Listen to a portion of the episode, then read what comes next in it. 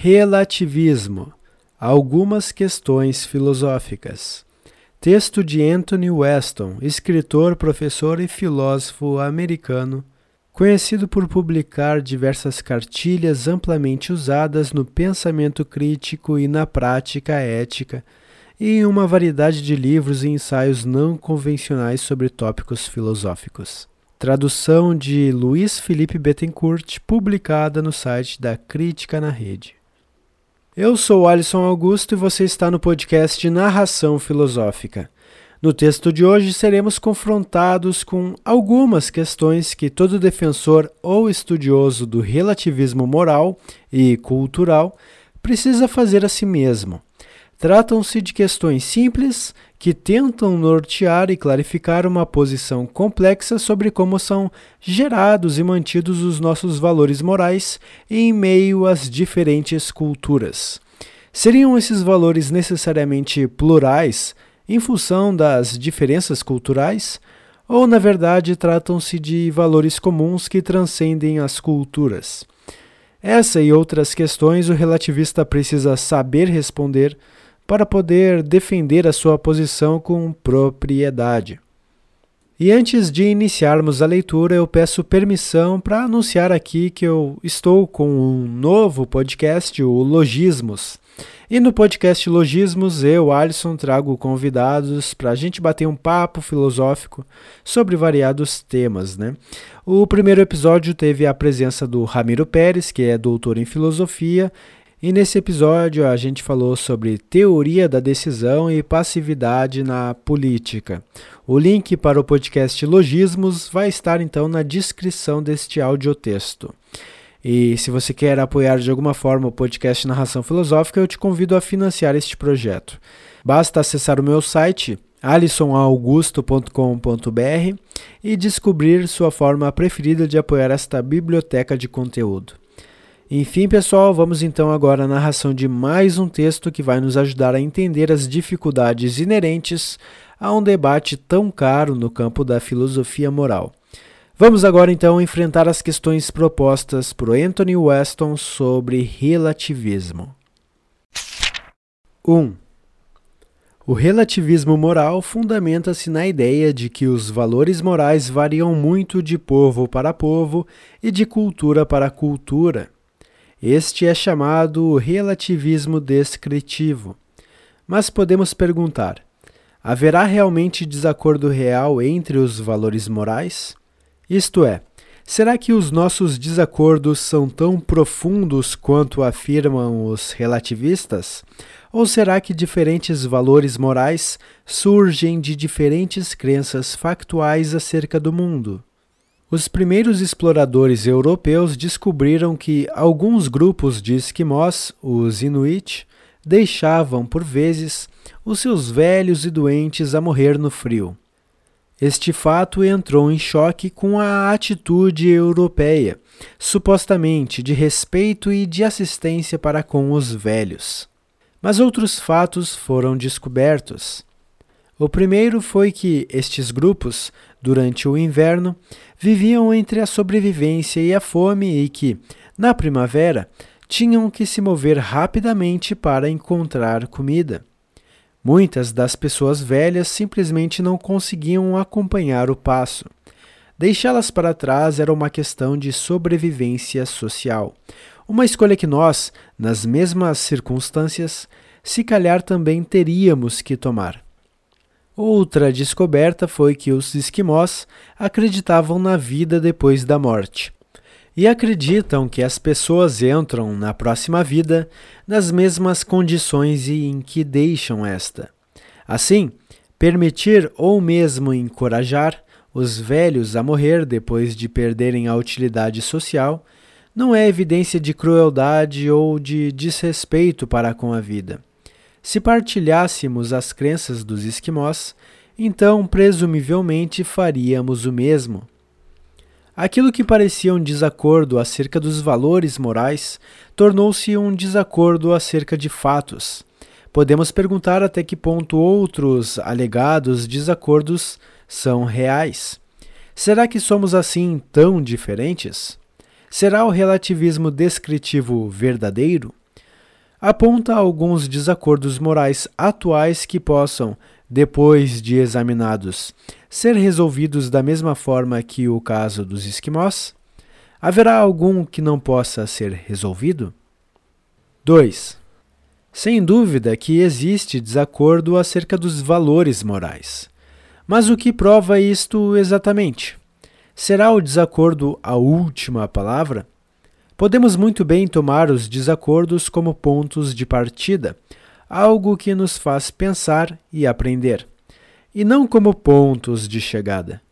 O fato de algumas pessoas serem racistas não prova que o racismo é errado apenas para nós. Prova simplesmente que as pessoas têm alguma coisa a aprender. Podes perguntar: depois de tanto pensar e aprender, Será que o desacordo moral continuaria a existir? Será evidente que continuaríamos a discordar sobre questões fundamentais? Se sim, como resolver estas questões? 3. Vamos supor que o relativismo descritivo é verdadeiro. Suponhamos que realmente diferimos muito uns dos outros e que isto continuará a ser assim, mesmo depois de muita argumentação e discussão. Mas o que nos diz isto sobre o relativismo no sentido prescritivo? A tese de que os valores e argumentos morais também são relativos. Seguir-se-á do relativismo descritivo que não existe uma única resposta correta para as questões morais? Não necessariamente.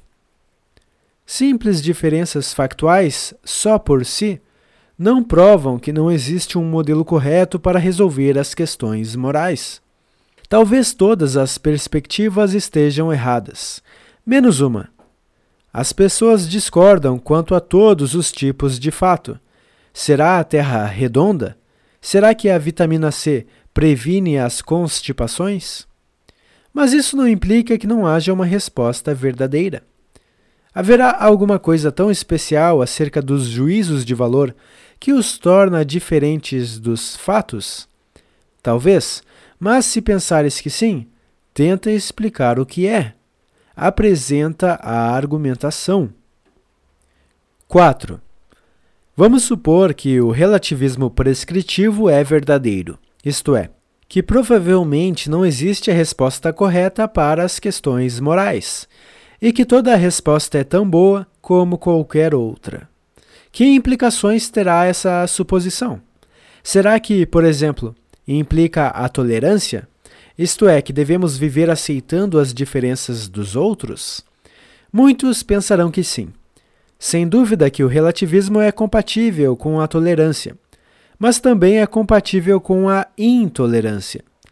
Se as questões morais não têm uma única resposta, e se o tema da tolerância é ele próprio moral, então segue-se que a tolerância é tão boa quanto a intolerância e vice-versa.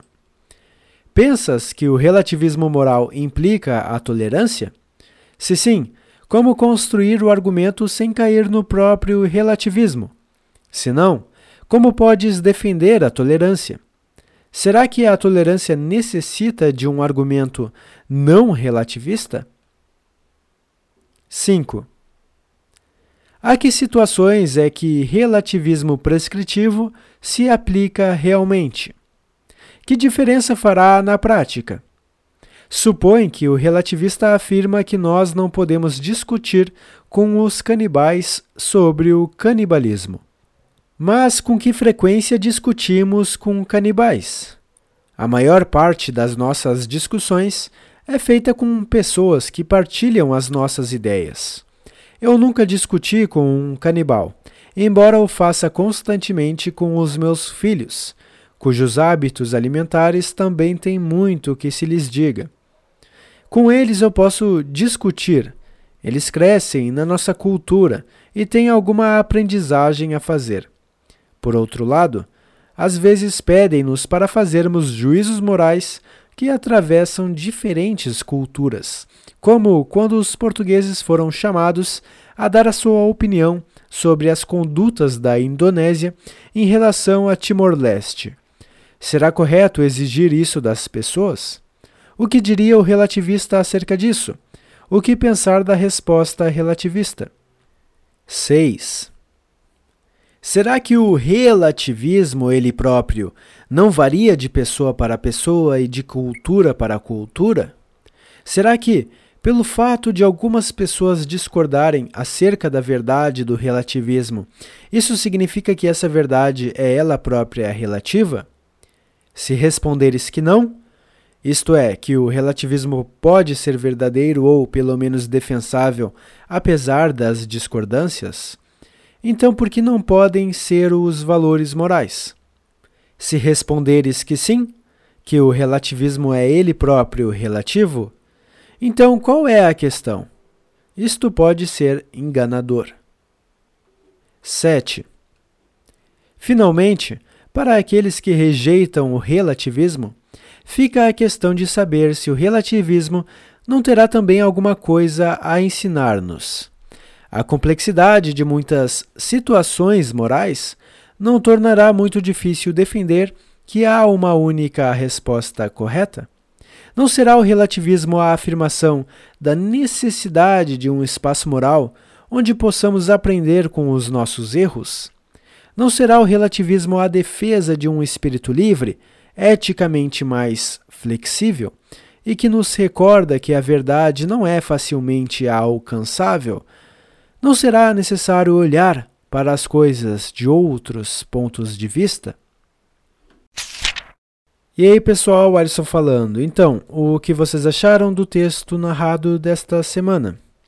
Uh, sim, foi realmente um texto extremamente curto, né, para os padrões aqui do narração filosófica, especialmente porque o, a última narração foi um audiobook completo de mais de três horas, mas tudo bem.